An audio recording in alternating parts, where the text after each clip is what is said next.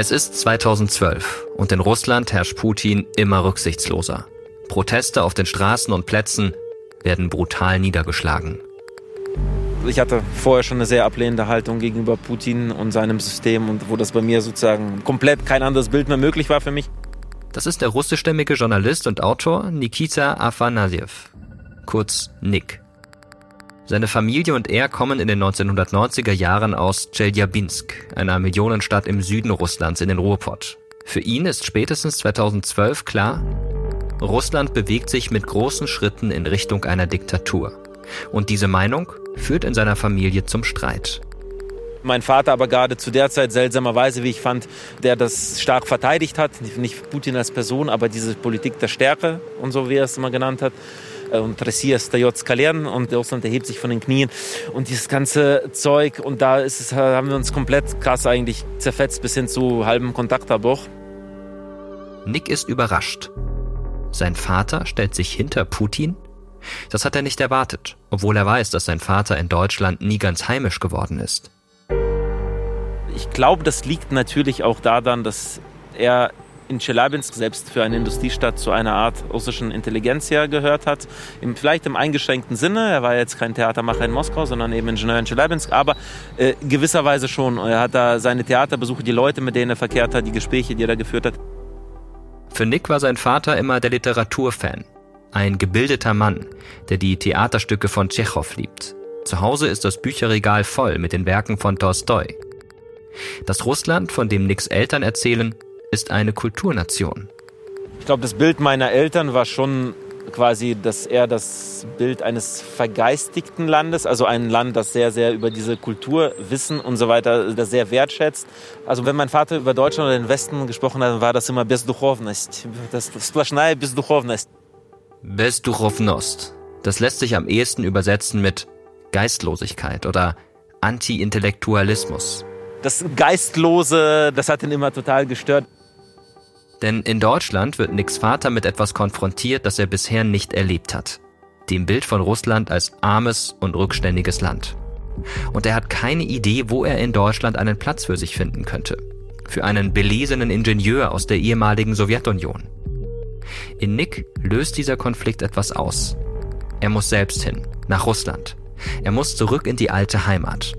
Denn er will seinen Vater verstehen wollte eine lange Reise durch Russland machen, eine Serie von Reportagen schreiben und das Russland meines Vaters sehen, also so wie er es halt sieht. Dieses großartige Land, das sich heldenhaft gegen westliche verkommene Aggressoren zur Welt setzt, die das Land mit falschen Werten, äh, schwulen Paraden und einer verkommenen Moral überziehen wollen.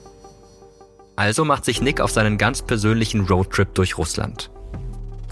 Und dann steht er irgendwann mitten im Nirgendwo auf einer Landstraße vor einem Plakat zum 9. Mai, einem der wichtigsten russischen Feiertage, an dem der Sieg im Zweiten Weltkrieg gefeiert wird. Wo ich denke, hier hängt nicht mal ein Schild, was die nächste Stadt ist, aber es hängt da ein Schild, 70 Jahre Sieg im großen Vaterländischen Krieg. Also ich denke, das ist völliger Wahnsinn. Wer kommt auf die Gedanken, in, an diesem, diesem Feldweg dieses Schild aufzuhängen? Da muss man doch wirklich irgendwie, da muss man noch dabei gewesen sein in diesem Krieg und immer noch leben, um auf den Gedanken zu kommen. Und Nick fragt sich, ist das hier wirklich dieses Russland, das sich von den Knien erhebt, wie sein Vater immer sagt? Das Russland, das er bisher nur aus den Erzählungen seines Vaters und aus den Büchern im prall gefüllten Regal seiner Eltern kennt?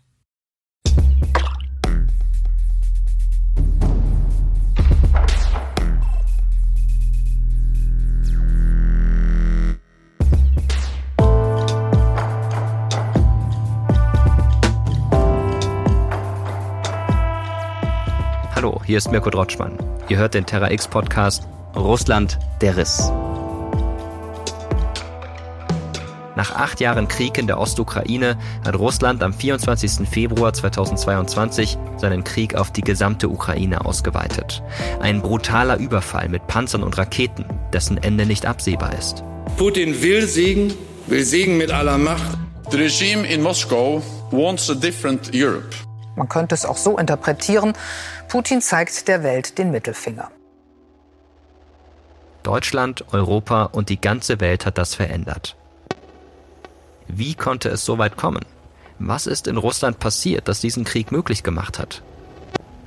Wir wollen mit diesem Podcast eines zeigen.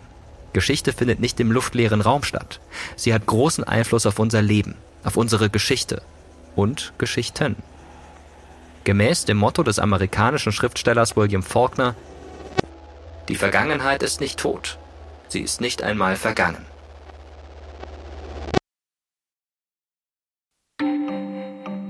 Das hier ist das Staffelfinale dieses Podcasts. Wenn es die erste Folge ist, die ihr hört, würde ich empfehlen, doch lieber mit Folge 1 zu starten. Denn diese Folge ist etwas anders. Normalerweise schauen wir uns in diesem Podcast wichtige Momente der russischen Geschichte an und wie sie Russlands Handeln heute beeinflussen. Diesmal geht es aber um die russische Kultur, um russische Literatur. Denn die Klassiker der russischen Literatur, Tolstoi, Dostoevsky, Puschkin und Werke wie Krieg und Frieden, Anna Karenina oder Schuld und Sühne sind untrennbar verbunden mit unserer Vorstellung von Russland.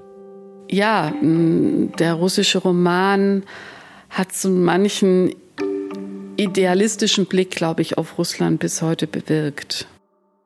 Die Literaturwissenschaftlerin Annette Wehrberger ist das. Von ihr werdet ihr in dieser Folge noch mehr hören. Wir wollen heute den idealistischen Blick, mit dem wir Literatur oft lesen, mal abstreifen und uns ernsthaft mit russischer Kultur befassen. Dazu gehört ein Roadtrip durch das Heartland Russia. Jetzt könnte man natürlich fragen, was hat denn bitte Literatur mit einem Roadtrip und schon gar mit einem brutalen Angriffskrieg zu tun, der ja der Auslöser für unseren Podcast ist? Es gibt Leute, die sagen, eine ganze Menge. Und die stellen wir euch jetzt vor. Zum Beispiel die ukrainische Schriftstellerin Oksana Sabushko. Sie schreibt, der Weg zum Massaker von Butscha führt auch über die russische Literatur. Die russische Literatur habe am Tarnnetz für russische Panzer mitgeknüpft, denn sie vermittle uns ein falsches Bild von Russland. Das ist ein heftiger Vorwurf, auch einer, der viel Widerspruch provoziert hat. Aber nicht nur. Es gibt Boykottaufrufe für russische Literatur. Eine Debatte ist entstanden. Was ist eigentlich Russisch? Was Ukrainisch? Was Georgisch? Und so weiter. Andererseits, die großen Literaten sind in Russland gerade wieder in aller Munde. О чем шумите вы, народные витии? Зачем анафемой грозите вы России? Das ist der russische Außenminister Sergei Lavrov und er zitiert den russischen Nationaldichter Pushkin und sein Gedicht an die Verleumder Russlands. Eine Aktion im russischen Staatsfernsehen, organisiert vom Ministerium für Kultur. Weil die russische Regierung diese Autoren, die eigentlich schon über 100 Jahre tot sind, ständig anführt. Ja, weil vielleicht Medvedev einen Text von Djuchev zitiert, weil Lavrov ein Gedicht von Pushkin zitiert, weil man ständig sozusagen mit Dostoevsky-Konzepten konfrontiert wird. Annette Wehrberger beobachtet, wie russische Kultur in Russland immer stärker benutzt wird, um zu zeigen, Russland ist mächtig, auch kulturell. Aber stimmt damit auch der Vorwurf, dass die russische Literatur dem Krieg den Weg geebnet hat? Diese Kremlbeamten oder russischen Generäle sind in Wirklichkeit nicht mit Pushkin aufgewachsen, sondern mit den gleichen Hollywood-Filmen wie alle anderen. Vielleicht kamen da noch ein paar sowjetische hinzu. Ein entschiedenes Nein von dem russischen Psychologen und Kulturwissenschaftler Alexander Etkind. Etkind hat lange Zeit an der Universität Cambridge Kulturgeschichte gelehrt. Er hilft uns in dieser Folge auch zu verstehen, warum russische Politiker sich plötzlich so belesen geben aber eines ist auch klar. Die russische Literatur, ihre Geschichte und ihre Geschichten lässt kaum jemanden kalt. Sie bewegt und verbindet die Menschen.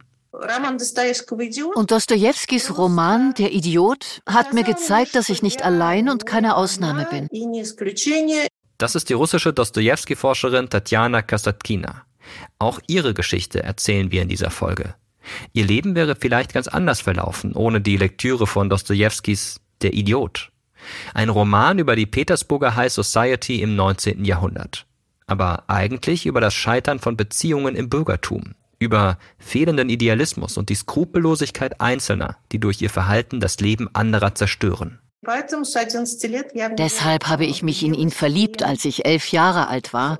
Und mein Leben habe ich sogar bis zu einem gewissen Grad der Aufgabe gewidmet, allen zu zeigen, was ich in diesem Buch gesehen habe.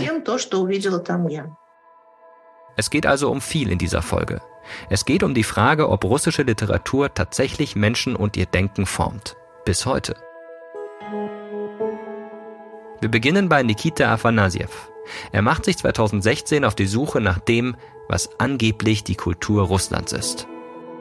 Und auf die Suche nach Antworten darauf, wie sie die Politik des Landes und das Leben der Menschen bis heute beeinflusst. Darüber hat er später ein Buch geschrieben. König, Krim und Kasachok heißt es. Und es ist ein wirklich starkes Porträt des heutigen Russlands. Von Moskau aus reist Nick quer durchs Land. Über Tscheljabinsk bis nach Wladiwostok. Mehr als 9000 Kilometer weit. Im Zug, im Auto, per Anhalter. Unterwegs macht er Stops in Dörfern fernab von Großstädten und trifft Menschen, die ganz anders sind, als er sie sich vorgestellt hat. Und wenn du natürlich irgendwo dann in irgendwelchen kleinen Siedlungen am Baikal oben irgendwie bist, dann verstehst du schon, dass dieser Mensch wahrscheinlich eine andere Haltung einfach zum Leben haben muss, ein bisschen als jemand, der in Berlin-Schöneberg lebt. Ein Leben, bei dem man auf sich allein gestellt ist. Auf den Staat kann man nicht zählen. Auch historisch ganz typisch für Russland. Was vielleicht auch daher rührt, würde ich sagen, dass man dem Staat am Ende doch immer misstraut. Egal, ob er jetzt gerade besonders autoritär war oder sich auf einmal ein bisschen liberaler gegeben hat. Am Ende hat man immer den Eindruck, das ist nur irgendeine Struktur, die einen abzockt. Meistens ist die Struktur stärker. Und deswegen bildet man diese kleinen Gemeinschaften mit Leuten, sei es irgendwie mit Leuten, mit denen man verwandt ist oder mit jemandem, mit dem man nur im Fahrstuhl steckt. Dass Nick 2016 mitten im Nirgendwo in Russland, irgendwo in einem Dorf am sibirischen Baikalsee steht, hätte er sich selbst lange Zeit kaum vorstellen können. Denn eigentlich ging es in Nicks Leben vor allem darum, Distanz zu Russland aufzubauen. 1993, Nick ist gerade einmal zehn Jahre alt, da verlässt seine Familie Russland. Sie lassen ihre Heimat, die Industriestadt Tscheljabinsk, hinter sich und wandern nach Deutschland aus. Nach Recklinghausen, in den Ruhrpott. Denn die Situation in Russland verschlechtert sich Anfang der 90er Jahre immer mehr, wie sich Nick erinnert weil ich schon diese ganz große Unsicherheit bemerkt habe, dass es irgendwann auf einmal hieß, man soll bei Dunkelheit nicht mehr auf die Straße gehen, das sei viel zu gefährlich. Trotzdem genießt er seine Kindheit.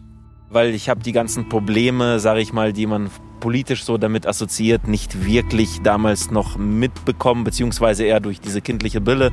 Also ähm, ja, da kann ich mich erinnern, wie meine Mutter Brot kaufen geht äh, und hat diese ganzen Nummern auf dem Arm, die man damals hatte, weil man überall in den Schlangen stehen musste, um irgendwie Brot, Fleisch, irgendwas zu bekommen. Die Eltern entscheiden sich schließlich, in Deutschland eine neue Zukunft aufzubauen. Aber dafür können sie nur das Nötigste mitnehmen. Oder das, was sie als das Wertvollste erachten. Am Flughafen müssen sie das kostbare Familiengeschirr zurücklassen, das sie aus Angst, es könnte beim Verschicken kaputt gehen, eigentlich direkt mitnehmen wollten. Sie können sich den Aufpreis für das Übergewicht schlicht nicht leisten. Aber auf eines wollen sie auf gar keinen Fall verzichten. Ihre Bücher.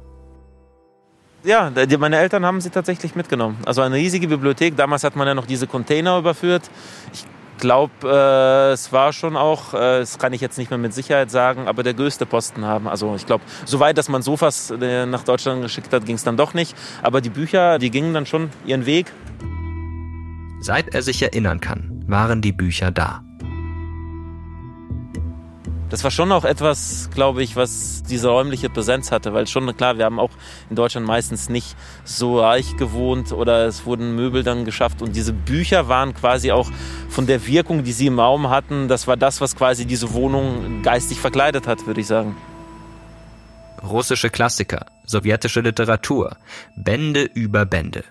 Bücher spielen eine große Rolle im Leben der Familie.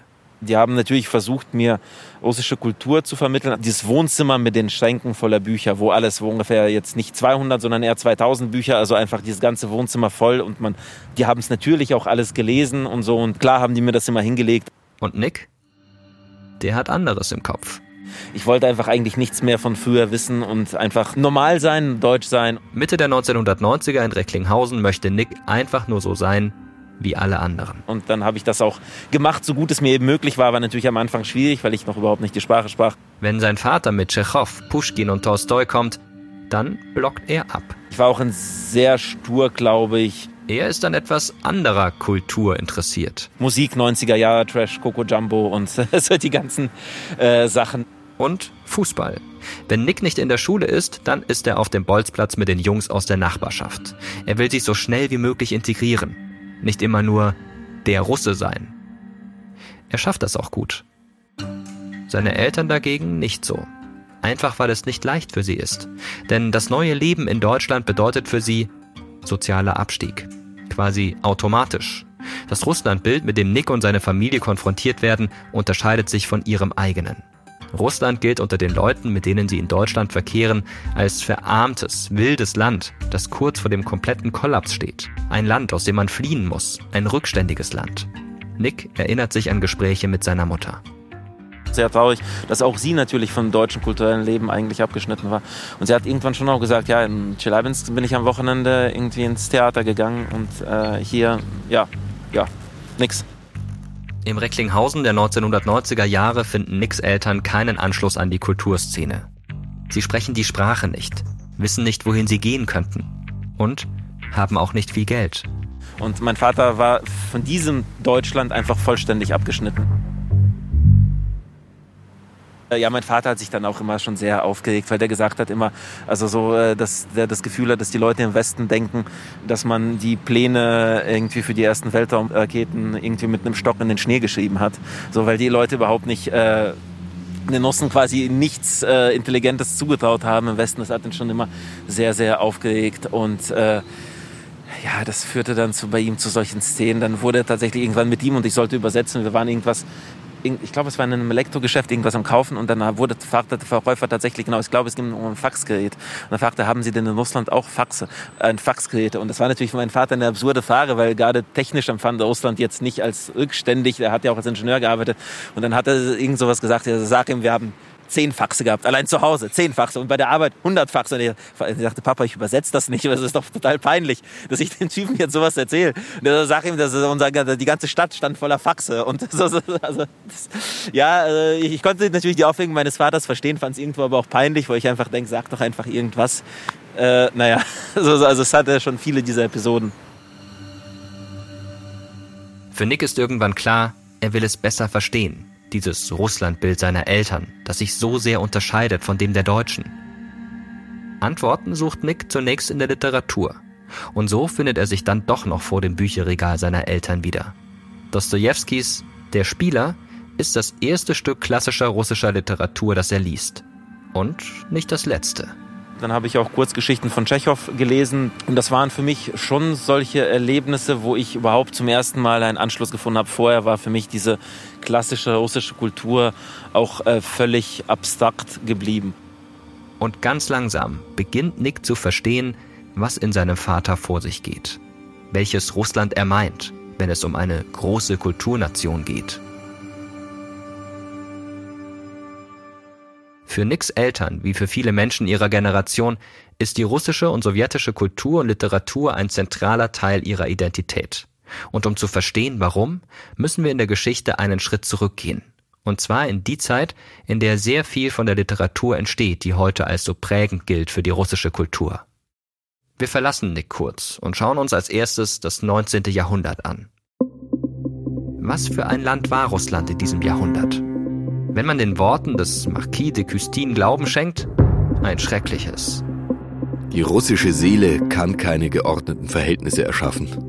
Fahrlässigkeit und Korruption sind die Eigenschaften der russischen Regierung, die sich in alles einmischt.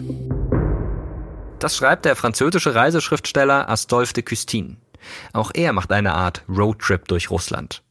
Allerdings zwei Jahrhunderte bevor Nick Afanasiev sich aufmacht. Im Jahr 1839. Ja, wir beginnen unseren historischen Blick auf Russland mit einem französischen Denker. Also mit einer Fremdwahrnehmung. Aber aus gutem Grund. Erstens prägt Küstins Bericht das Bild von Russland in Frankreich und zweitens, das russische Imperium dieser Zeit, vor allem der Adel, orientiert sich an Frankreich. Der Marquis reist nach Russland, weil er glaubt, dass das russische Imperium ein Vorbild ist. Er fremdelt mit der neuen französischen Demokratie unter dem Bürgerkönig Louis Philippe und hofft, der Welt zeigen zu können, dass die Monarchie des Zarenreichs ein besseres Modell darstellt. Er besucht St. Petersburg und Moskau. Er trifft den Zaren, den Adel, die Stadt- und Landbevölkerung und kehrt am Ende desillusioniert nach Frankreich zurück. Vier Jahre nach seiner Reise veröffentlichte Custine seine Beobachtungen als Briefe aus Russland. Er beschreibt das Reich unter dem konservativen Zar Nikolaus I. Sein Buch wird zu einer kleinen literarischen Sensation. Aber das, was er schreibt, gefällt dem russischen Zaren überhaupt nicht.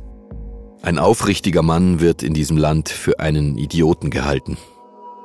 Sollte dein Sohn mal enttäuscht sein von Frankreich, so habe ich ein einfaches Heilmittel. Schicke ihn nach Russland.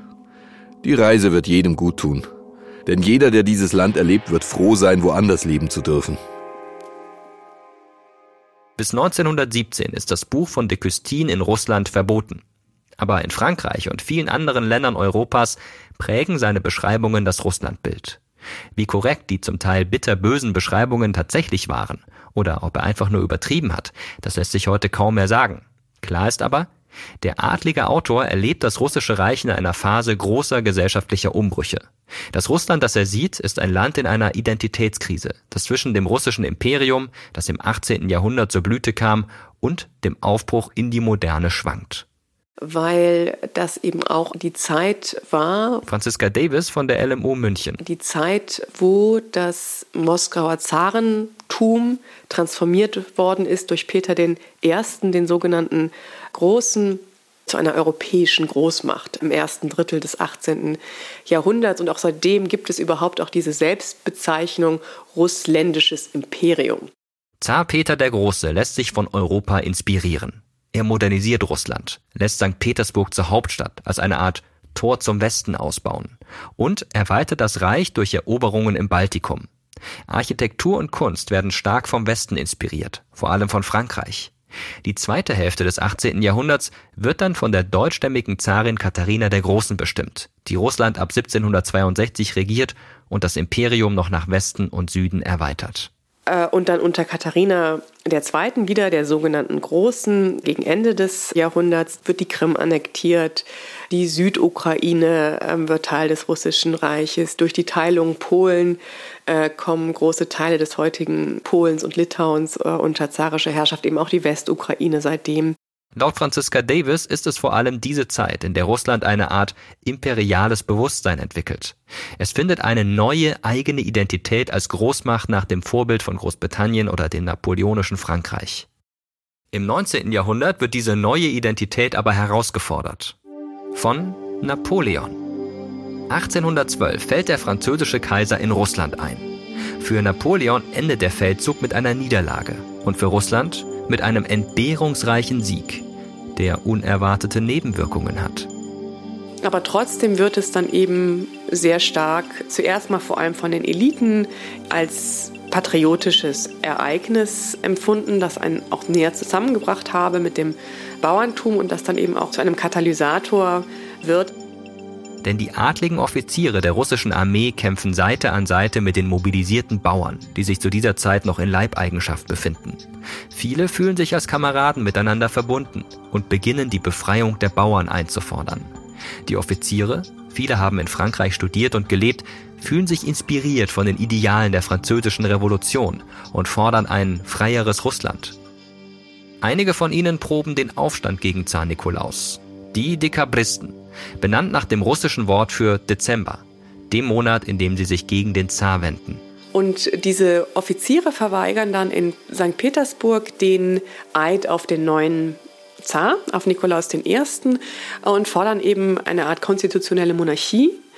Und dieser Aufstand wird dann aber sehr brutal niedergeschlagen und prägt auch die Regentschaft von Nikolaus I. insofern, dass es ihn noch konservativer macht. Dieser Konflikt wird zu einer Art Blaupause für den Kampf der Ideologien im 19. Jahrhundert.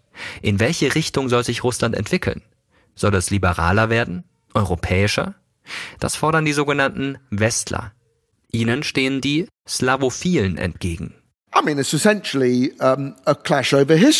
Im Grunde ist es ein Streit über die Geschichte.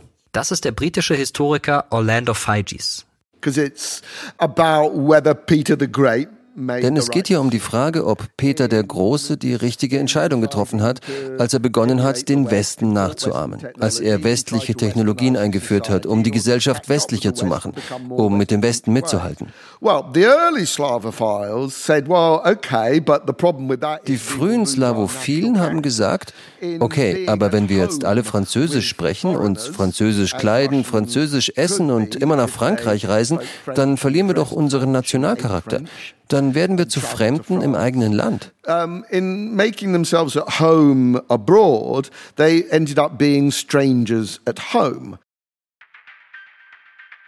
Der Konflikt verschärft sich weiter nach der Niederlage im Krimkrieg 1856.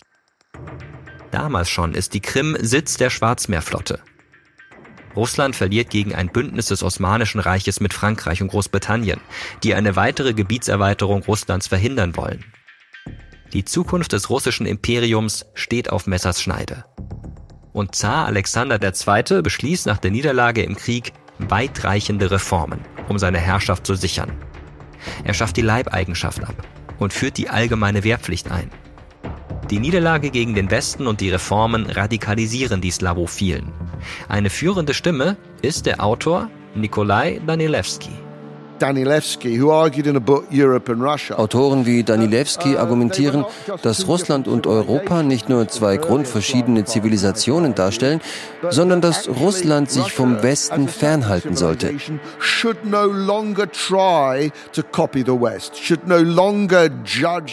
Es solle seinen Fortschritt nicht nach westlichen Standards messen, denn der Westen sei Russlands Feind. Und wenn Russland Einflüsse des Westens zuließe, würde es seine Identität verlieren. Und dann würde der Westen das Imperium in Stücke schlagen. Das klingt vertraut, oder? Das sind Putins Argumente. Und wo hat er sie her? Natürlich von Danilewski aus dem späten 19. Jahrhundert. Putin argues exactly all of this. And it, where does it come from? It comes from Danilewski in the late 19th century. Es ist auch genau in dieser krisenhaften Zeit, in der die berühmtesten Werke der russischen Literatur entstehen. Darüber hat Russland über sich selbst erzählt. Das ist Annette Werberger. Sie ist Literaturwissenschaftlerin mit Schwerpunkt Osteuropa an der Europa-Universität Viadrina in Frankfurt an der Oder. Die russischen Romane geben den Menschen im 19. Jahrhundert einen Einblick in die großen Umbrüche und Konflikte Russlands, ohne die damals aktuellen Diskussionen der Slawophilen in Russland verfolgen zu müssen. Wer kennt die Slavophilen, über die wir schon gesprochen haben? Die kennt kein Mensch.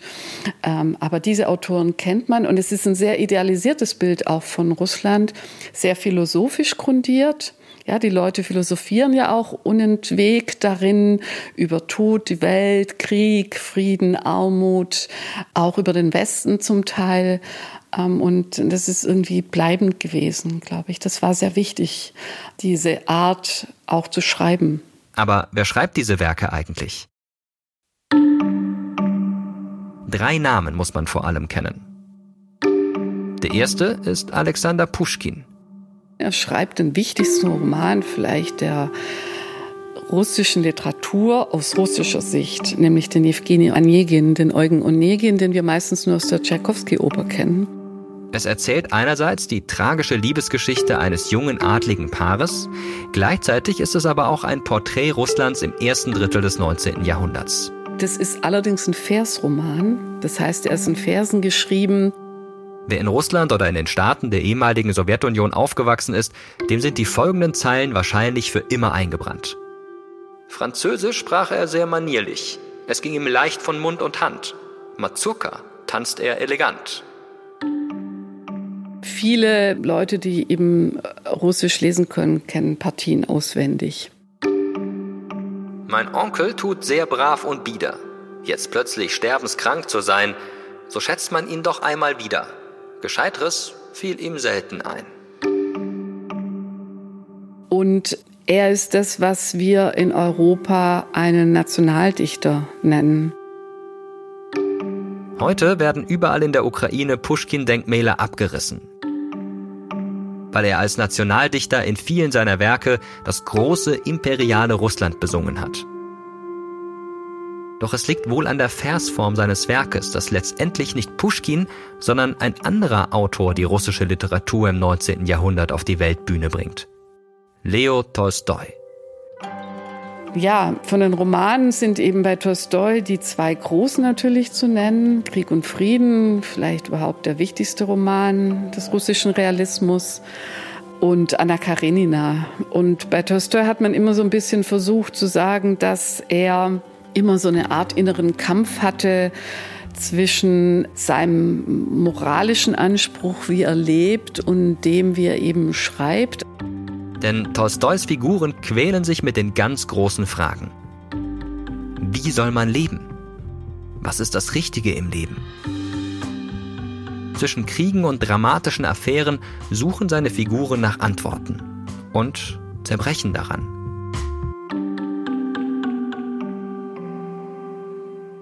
Und auch Tolstoi selbst scheint Schwierigkeiten zu haben, Antworten auf die großen Fragen in seinem Leben zu finden. Ja, er sagt, die Ehe ist irgendwie nichts und eigentlich muss man Enthaltsamkeit üben und er hatte 13 Kinder und eine sehr junge Frau. Ähm, oder er ist eben gegen die Kirche, die Institution Kirche, aber gleichzeitig predigt er natürlich so eine gewisse Naturreligion und wird eher selbst auch so eine Art von ja, kleiner religiöses Vorbild, ja. Also es, er ist da nie ganz konsequent, aber ich glaube, das macht das Faszinosum aus, dass sowohl seine Person eben nie ganz sauber aus seinen eigenen Kritiken herauskommt und dass er eben hier irgendwie mit seinem ganzen Leben und seinem ganzen Schreiben wie so eine Art Gesamtkunstwerk wirkt, ja. Und neben Tolstoi gibt es natürlich auch noch Fjodor Dostojewski, es ist gerade Dostojewski, dessen Romane aktuell kritischer bewertet werden. Seine Werke schockieren und faszinieren schon die Leser des 19. Jahrhunderts zugleich. Also er hat sehr avanciert in den Kopf der Leute hineingeschaut. Er hat das Unbewusste oder das, was die Leute denken, eigentlich in seine Romane hineingebracht. In Schuld und Sühne nimmt Dostojewski die Perspektive eines Mörders ein. Er schreibt über Bluttaten, Gerichtsverhandlungen, über Menschen in tiefen persönlichen Krisen. Und auch Dostojewskis eigenes Leben verläuft maximal dramatisch. Heute wird Dostojewski oft als Konkurrent Tolstois gelesen, weil sich beide Autoren in ihren Werken aufeinander beziehen. Dabei könnten die beiden Männer unterschiedlicher nicht sein. Tolstoi ein wohlhabender Gutsbesitzer, Dostoevsky dagegen lebt über weite Teile seines Lebens in prekären Verhältnissen. Ein Spielsüchtiger, der für Magazine Fortsetzungsromane schreibt, um Geld zu verdienen. Im Jahr 1849 wird Dostoevsky als junger Mann verhaftet. Ihm wird vorgeworfen, Teil einer sozialistischen Gruppe zu sein, die sich gegen die Zarenherrschaft wendet. Mit 28 Jahren wird er zum Tode verurteilt. Erst im allerletzten Moment wird das Todesurteil aufgehoben und der Autor ins Exil geschickt. Durch seine Verurteilung und seine Scheinhinrichtung hat er dann ja so eine Art Wende dann auch gemacht. Da könnte man viel noch erzählen, aber vielleicht hin eben zu einem Dichter ähm, des Nationalen, der Slavophilie, der russischen Orthodoxie und des Religiösen, der eben sehr viel stärker sich auch damit befasst hat, was eigentlich das russische Volk für eine Besonderheit hat. Und ich glaube, das ist das Besondere bei Dostoevsky, dass er in gewisser Weise so eine Art vielleicht auch konvertit war und deswegen sehr mh, mm, intensiv sich eben dann nachher für das nationale Russland und das Imperium Russland eingesetzt hat. Ich glaube, das ist das Besondere. Dostoevsky wird in seinem späteren Leben immer radikaler. Pro-russisch, aber auch antisemitisch. Jetzt kann man eben Dostoevsky trotzdem einfach lesen und man kann was lesen über einen Student, der eben eine Wucherin umbringt äh, und äh, Prostituierte und Terroristen. Aber wenn man eben in bestimmten Passagen genau drauf schaut, dann kann man eben auch diesen russischen slawophilen Nationalismus bei Dostoevsky erkennen. Man muss es nicht, aber man kann es eben an vielen Stellen. Und vermutlich genau deshalb gibt es heute Kritiker, Autoren und Theoretiker in der Ukraine, aber auch anderswo auf der Welt, die Dostojewskis Schriften lesen und an den Krieg denken. Dieser Vorwurf, der im Raum steht, Autoren wie Dostoevsky hätten sozusagen im 19. Jahrhundert die Grundlage für die Rechtfertigung des Krieges, den wir heute sehen, gelegt, klingt im ersten Moment absurd.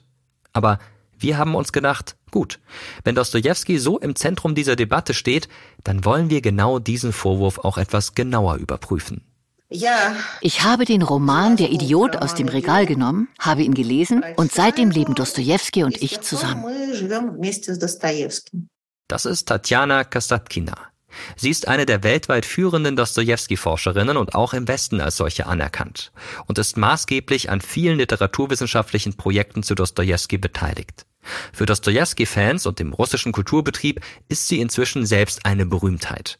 Wir wollen mit ihr reden, weil wir glauben, dass eine Literaturwissenschaftlerin, die sich so intensiv mit Dostoevsky und seinem Werk auseinandersetzt, sicherlich eine etwas komplexere, vielschichtigere Perspektive auf den Autor hat und uns erklären kann, woher die Vorwürfe gegen ihn stammen. So viel vorneweg, unser Gespräch verläuft ganz anders, als wir erwartet haben. Aber der Reihe nach. Tatjana Kasatkina verbindet mit dem russischen Autor eine sehr persönliche Geschichte. Als Elfjährige stößt sie im Jahr 1974 im Bücherregal ihrer Eltern auf Dostojewski. Damals versteht sie nicht alles, was sie liest, aber sie fühlt das, was der Autor schreibt. Viele Dinge habe ich erst viel später gelernt. Aber Dostoevsky selbst sagt oft, dass die Hauptsache nicht das Verstehen ist, sondern das unbewusste Wissen. Mitgefühl ist die Hauptsache. Im Gespräch mit Kasatkina wird uns schnell klar, Dostoevsky ist für die Forscherin alles. Sie ist nicht einfach ein Fan. Sie ist eine Art Dostoevsky-Missionarin.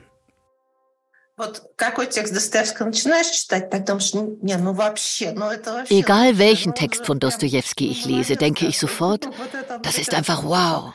Das Beste von ihm. Gut gemacht, gut geschrieben. Jeder Text von ihm hat so hohes Niveau. Er schien sich überhaupt nichts Schlechtes zu erlauben.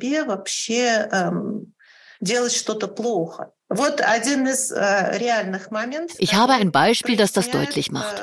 Dostoevsky beginnt zu schreiben, und zwar das, was später als Roman Der Idiot bekannt wird. Er schreibt 15 Seiten und hat im Prinzip schon einen ziemlich guten Text.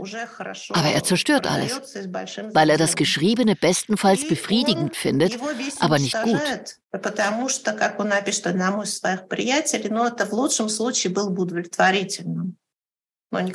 Das hat er einem Freund geschrieben und von vorne angefangen, von Grund auf neu. 15 Seiten. Den Vorschuss dafür hat er schon erhalten und teilweise ausgegeben. Und er braucht das Geld tatsächlich dringend. Aber das hält ihn nicht davon ab, seine Arbeit zu zerstören, die ihn nicht zufriedenstellt, und alles neu zu schreiben.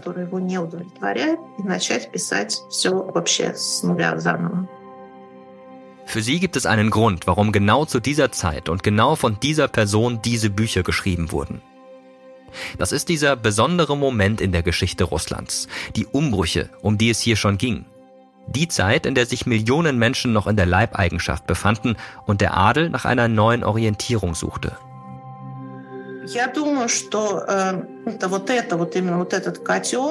Ich denke, dass genau dieser Kessel die große russische Literatur des 19. Jahrhunderts begünstigt hat. Diese Autoren wurden geformt durch genau diesen quälenden Zustand, wenn Menschen vor sehr akuten sozialen Problemen stehen. Dostojewskis Vater besaß Bauern. Das heißt, die befinden sich alle in dieser sehr komplizierten Beziehung von Mensch zu Mensch, in der ein Mann nicht nur dein Untergebener ist, sondern praktisch auch dein Besitz.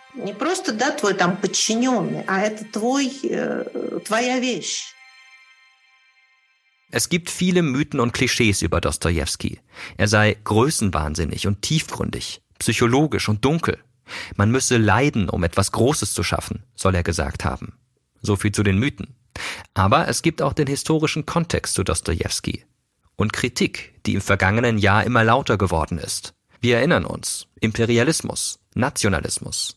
Darüber wollen wir auch mit Tatjana Kasatkina sprechen.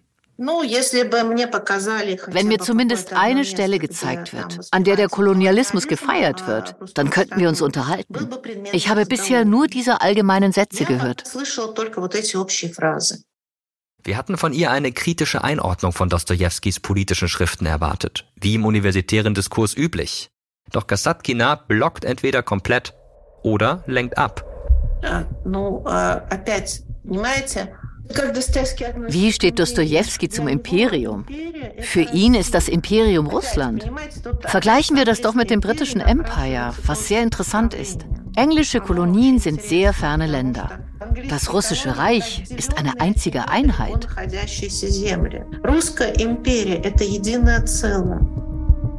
Kasatkina benutzt an dieser Stelle ein bei russischen Politikern populäres Narrativ. Während europäische Kolonialmächte Gebiete etwa in Afrika, Asien und Südamerika eroberten und die Bevölkerung unterjochten, hätte sich Russland aus der Kolonialpolitik rausgehalten. Aber stimmt das wirklich?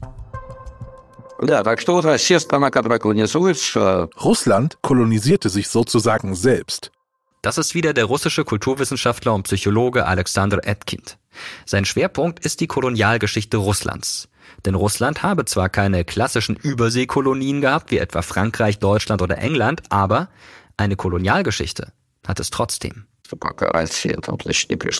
Bis Russland zum Beispiel nach Sibirien kam, lebten dort Dutzende, vielleicht hunderte Gruppen, deren Namen wir nicht mal kennen. Sie wurden ermordet oder von der russischen Ethnie assimiliert. Und auch im russischen Kernland kommt es zur Unterdrückung und Ausbeutung ganzer Bevölkerungsgruppen.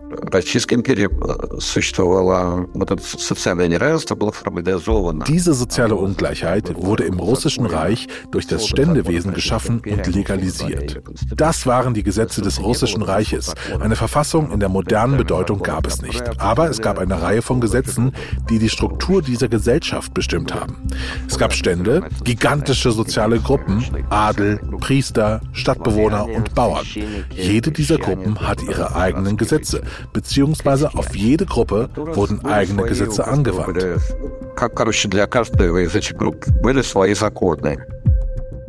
Und das hatte weitreichende Folgen für die Menschen im russischen Imperium. Alles in allem war dies eine koloniale Situation, ein hierarchisches System, in dem die Rechte und Pflichten jeder Person gesetzlich vorgeschrieben waren und sich gleichzeitig voneinander unterschieden. Diesen Zustand bezeichne ich als interne Kolonialisierung. Das Land hat sich selbst als Imperium bezeichnet und ich mache den nächsten Schritt und bezeichne die Bestandteile davon als Kolonien. Das bleibt nicht ohne Einfluss auf die russische Literatur und die besondere Rolle, die sie in der russischen Geschichte spielt.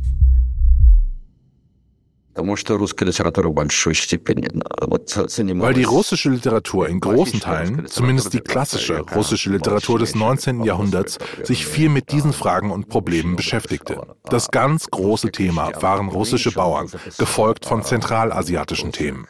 Die ersten Romane von Dostojewski sind im sibirischen Exil entstanden.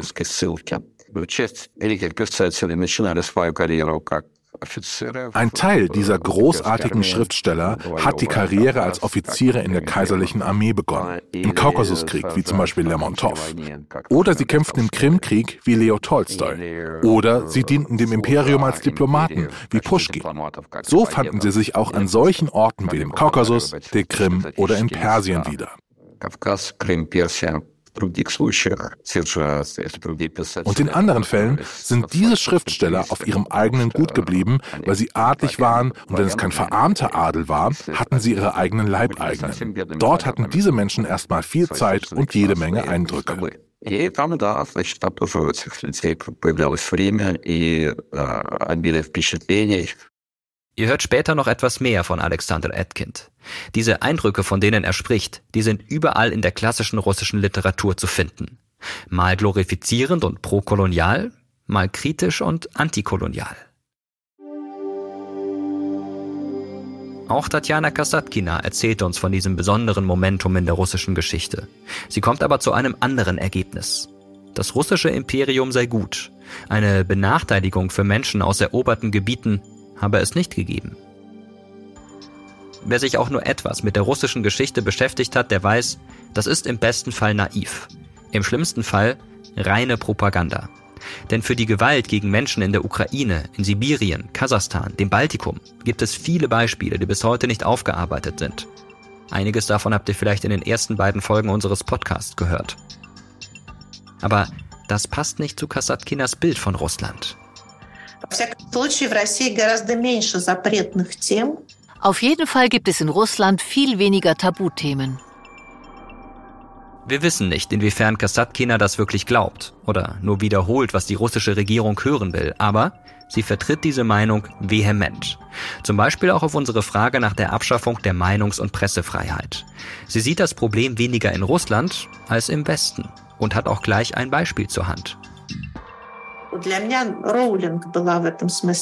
Für mich war Rowling ein sehr offensichtliches Beispiel, als sie plötzlich aus der Fangemeinde geworfen wurde, die ja nur wegen ihrer eigenen Romane entstanden ist. Tatjana Kasatkina bezieht sich hier auf die Harry Potter-Autorin J.K. Rowling, die für Aussagen kritisiert wird, die manche Menschen als transfeindlich auslegen. Die Dostoevsky-Expertin folgt damit Putin, der behauptet, dass J.K. Rowling das Opfer einer angeblich wild gewordenen westlichen Cancel Culture sei, die Meinungsfreiheit unmöglich mache. Ein beliebtes Motiv in Russland.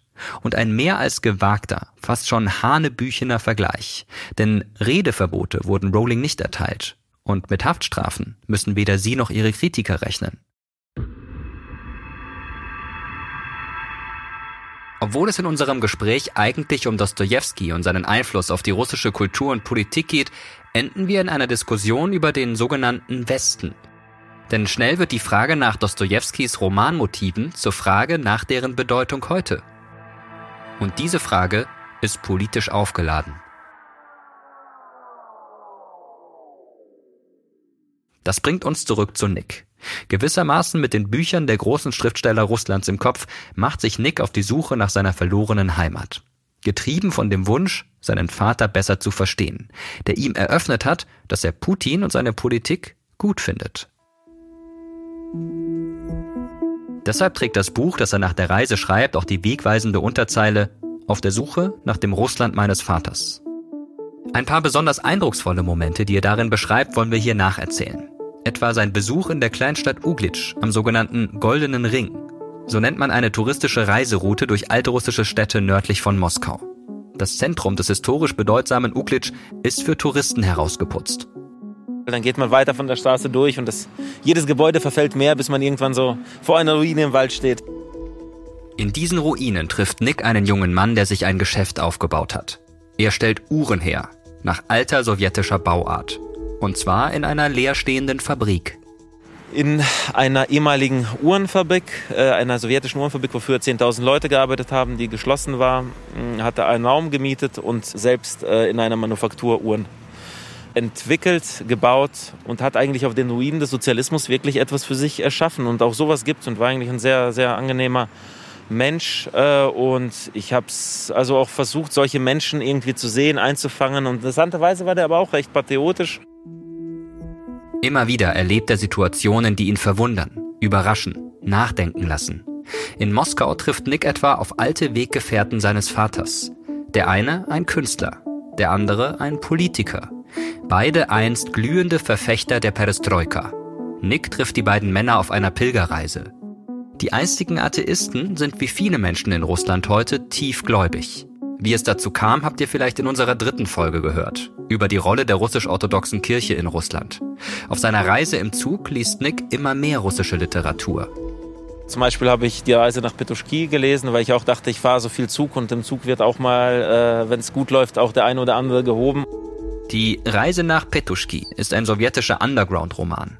Ein Reiseroman über eine metaphorische Zugreise, auf der der Protagonist so lange trinkt, bis ihm Sagengestalten erscheinen. Und auch Nick muss auf der Reise das ein oder andere Mal trinken. Das ist natürlich schon so, dass da Leute einfach teilweise, die man gar nicht kennt, von feststellt, ich habe den vorhin nach dem Weg gefragt und eine halbe Stunde später füttert er einen und man sitzt bei dem zu Hause und der macht das Fläschchen auf. Meine sozusagen eigene Empirie zeigt, dass es häufiger in Russland passiert als im Westen, auf jeden Fall. Je weiter Nick reist, desto fremder erscheint ihm das Land seines Vaters. Gleichzeitig fasziniert es ihn immer mehr. Und er mag die Menschen, die er trifft je weiter man dann in den Osten kommt, ein bisschen die Zivilisation verlassen zu haben, bis hin, wo ich wirklich dann an Orten war, wo irgendwie auf einmal der Handyempfang nicht mehr da war. Man hat wirklich irgendwie die Zivilisation verlassen, nicht nur vom Gefühl her und ist dann quasi froh um jeden Menschen. Natürlich macht das auch was mit den Begegnungen, wenn jeder Mensch, den du triffst, wo du denkst, vielleicht triffst du stundenlang keine mehr, dann sprichst du mit den Leuten anders, als wenn du irgendwo im Westen durch eine Stadt rennst. Auf seiner Reise trifft Nick viele verschiedene Menschen, manche patriotisch, Manche, die versuchen, etwas Neues aufzubauen. Andere suchen Sinn in der Religion. An Dostoevsky und Tolstoi erinnern hier nur Denkmäler und die Namen von Metrostationen. Eines fällt ihm aber besonders auf. Der Überlebenswille der Menschen. Und dass sie nicht aufgeben. Trotz oft überaus schwieriger Lebensumstände. Als Nick zurück nach Deutschland kommt, schreibt er sein Buch, um die Reise zu verarbeiten. Und wie steht es um die Beziehung zu seinem Vater? Als ich die angefangen habe, war sie schlecht. Und danach wurde sie auch jetzt, also war jetzt leider keine geniale Katharsis von ich kam zurück und sie war gut. Nee, so nicht. Denn das Russland, das sein Vater beschrieben hat, diese mächtige Kulturnation, ein Imperium der Denker und Philosophen, das sich von den Knien erhebt und der Welt seine wahre Macht zeigt, das hat Nick nicht gefunden. Aber immerhin kommt es seltener zum Streit mit seinem Vater. Vielleicht auch nur, weil ich mir ein bisschen auch vorgenommen habe, nicht mehr ganz so viel mich mit ihm zu streiten oder dass ich auch sehe, weil natürlich kommt auch seine Meinung irgendwo her und so weiter. Das heißt, vielleicht bin ich zumindest, wenn nicht inhaltlich, dann menschlich einen Schritt auf ihn zugegangen. Doch es bleibt ein Unbehagen. Sein Vater, der Literaturfan, bleibt bei seiner Meinung. Russland macht alles richtig. Der Westen ist schuld. Dann aber kommt der 24. Februar 2022. Und jetzt ist es zum Glück so, dass seit, zum Glück klingt bizarr bei diesem Thema, aber seit der volle Einmarsch im Februar 22 angefangen hat, dass mein Vater seine Meinung da komplett geändert hat und auch äh, sehr, sehr anti, nicht nur anti-Putin, sondern auch anti-Kreml ist und sehr die Politik ablehnt, die von da kommt, zu 100 Prozent mittlerweile. Und dass wir uns, jetzt haben wir uns, äh, jetzt streiten wir uns nicht mehr. Also das, ihn hat es komplett umgedreht. Also bei ihm war das wirklich der Tag, weil es so sehr auch nicht fassen konnte. Er hat vorher, wie auch viele natürlich, aber gesagt, das ist alles ein Bluff. Dieser Aufbau der Armee und zwar aus seiner Sicht ein gerechtfertigter Bluff, weil Russland vom Westen ja immer so klein gehalten wird und so. Man, so, man muss jetzt bluffen, um seine Interessen durchzusetzen und, und ihn hat es komplett die Sprache verschlagen und so weiter, als er dann gesehen hat, das ist natürlich alles überhaupt kein Bluff gewesen, sondern äh, ja, wir alle wissen mittlerweile ja, was es war.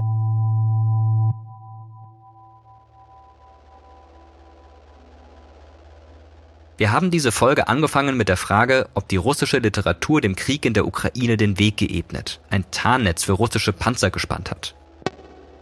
Wir haben jetzt viel über das russische Imperium des 18. und 19. Jahrhunderts gehört, über Autoren mit extremen Ansichten und Literaturfans, die Russlands Politik gutheißen oder es nicht tun.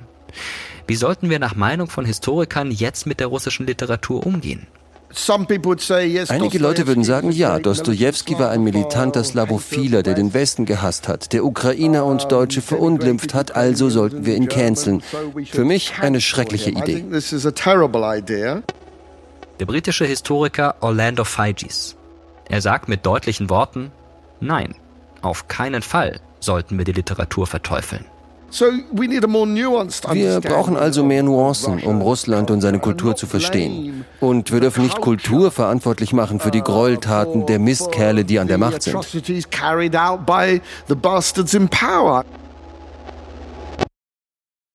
Mit dieser Meinung ist Orlando Figes nicht allein. Auch andere Experten, mit denen wir gesprochen haben, sagen, Dostoevsky und Co. für Butcher und die Krim verantwortlich zu machen, das wäre zu einfach. Das sagt auch Alexander Etkind. Das ist aber ein großer Mythos und ein großes Narrativ unserer Zeit. Diese imperiale Literatur hat einen Offizier geprägt, der jetzt zum Völkermord neigt? Nein. Was diese Neigung zum Völkermord geprägt hat, ist Armut, Korruption, schlechte Führung. Korruption и плохое командование. Und damit ein letztes Mal zurück zu Nick und seiner Familie. Ihre Geschichte zeigt, In Momenten des Umbruchs, bei Krisen, wenn Menschen ins innere oder äußere Exil gehen, dann können Sprache, Kunst und Kultur eine sehr große Rolle spielen. Genauso ist das mit den Wahrheiten, die in vielen Romanen stecken. Gerade auch bei Dostoevsky und Tolstoi. All das bringt uns ja auch zum Nachdenken. Und das ist natürlich auch so ein Rückzugspunkt, diese russische Literatur, der äh, so bis jetzt zumindest einen so einen anerkannt guten Kern hat, auf das, das, in dem man sich beziehen kann. Weil natürlich hatten meine Eltern das Problem, dass sie in Wahrheit natürlich sehr, sehr sowjetische Menschen waren. Klar, die wurden, sind da geboren, aufgewachsen, sozialisiert. Nur war die Sowjetzeit nichts mehr, worauf man sich einfach so beziehen konnte. Und das war natürlich irgendwie wie weg oder es war zumindest nichts, worauf man sich beziehen wollte. Und natürlich äh, muss man, ja, ist die traurige Wahrheit Russlands, dass man so weit genug zurückgehen muss, irgendwie erst 200 Jahre zurück und dann auch noch ins Buch um überhaupt einen Kern zu finden, wo man sagen kann, aber, aber das ist okay, oder? Aber das ist okay. Und äh, klar ist das etwas, äh, was ihnen quasi auch das Überleben ermöglicht hat. Und natürlich verstehe ich auch, wenn man jetzt äh, jetzt die Kritik da dann kommt, ist es so, dass jetzt viele und natürlich gerade in der Ukraine und insgesamt viele so an Russland verzweifeln oder so sehr nicht mehr an irgendwas Gutes in Russland glauben, dass man auch spürt, wenn man das jetzt auch noch wegnimmt, diese russische Literatur, diesen Kern, ja, dann ist da eigentlich nichts mehr.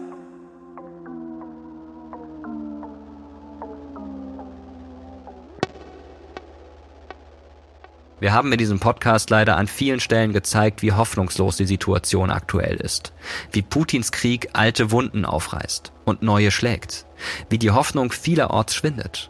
Aber wir glauben auch, dass Nicks Geschichte uns ein wenig Hoffnung geben kann.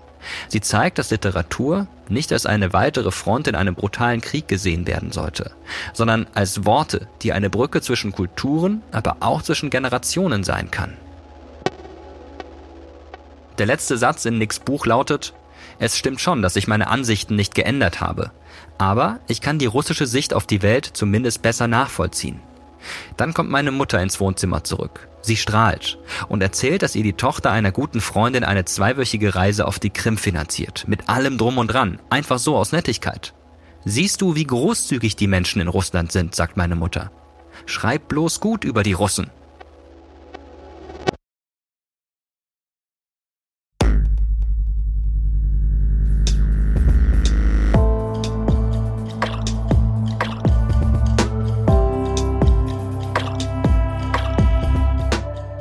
Das war die sechste und letzte Episode unserer Terra X Podcast Serie Russland der Riss. Recherchiert und geschrieben haben sie Maria Fedorova und Dennis Kogel. Wir hoffen sehr, dass euch dieser Podcast hier gefallen hat. Wenn ja, dann würden wir uns über Bewertungen und Weiterempfehlungen freuen. Wir alle hoffen, dass der Krieg bald zu einem Ende kommt. Auch wenn die Gespräche, die wir in diesem Podcast geführt haben, nicht viel Hoffnung auf eine schnelle Lösung geben. Russland der Riss ist eine Produktion von Kugel und Niere im Auftrag des ZDF. Head-Autor Dennis Kogel. Redaktion Christian Alt, Jochen Dreier, Maria Fedorova, Viktoria Geisenhofer, Lina Kempenich, Martin Krinner, Viktoria Morasch, Mirko Müller, Julia Smilga, Markus Richter, Shahika Tittig, Jutta Vogt und ich, Mirko Drotschmann. Historische Fachberatung Jan-Klaas Behrens und Regina Elsner. Audioproduktion und Sounddesign Lenz Schuster. Produzentin Kugel und Niere Elisabeth Fee. Redaktion ZDF Heike Schmidt und Jens Monat. Sprecherinnen und Sprecher Viola von der Burg, Laura Freisberg, Julia Gruber, Wovo Habdank, Julia Smilger, Robert Spitz, Jakob Tögel und das Redaktionsteam. Wir bedanken uns bei allen Menschen, die uns für diesen Podcast ihre persönliche und oft bewegende Geschichte erzählt haben. Allen voran Anna, Aljek, Gevargis Kavilov, Helgrit und Tatjana Smilga, Aljek Klimov, Jon Burdin, Helga Pirogova, Nikita Afanasyev, Irina Rostogueva, Irina Sherbakova, Viktor Jerofejew. Und bei allen Expertinnen und Experten, die mit uns gesprochen haben. Jonna Alava von der Universität Helsinki, Jan-Klaas Behrens von der Viadrina Universität in Frankfurt-Oder, Thomas Bremer von der Uni Münster, Franziska Davis von der LMU München, Regina Elsner von der Uni Münster, Alexandra Etkind von der Central European University, Lev Gutkov vom Levada-Institut in Moskau, Orlando Feigis, Tatjana Kasatkina, Margarete Klein von der Stiftung Wissenschaft und Politik, Margareta Mommsen, Elisabeth Schimpfössl von der Ashton University in Birmingham, Annette Werberger von der Viadrina Universität in Frankfurt-Oder und die Lehrerinnen und Lehrer von der oppositionellen Gewerkschaft Allianz Ucitelli. Wir haben für diesen Podcast Ausschnitte aus den ZDF-Sendungen Heute, Heute Journal, Heute Live, Auslandsjournal und Frontal verwendet, sowie von der Tagesschau und den offiziellen Kanälen der russischen Regierung und der russisch-orthodoxen Kirche.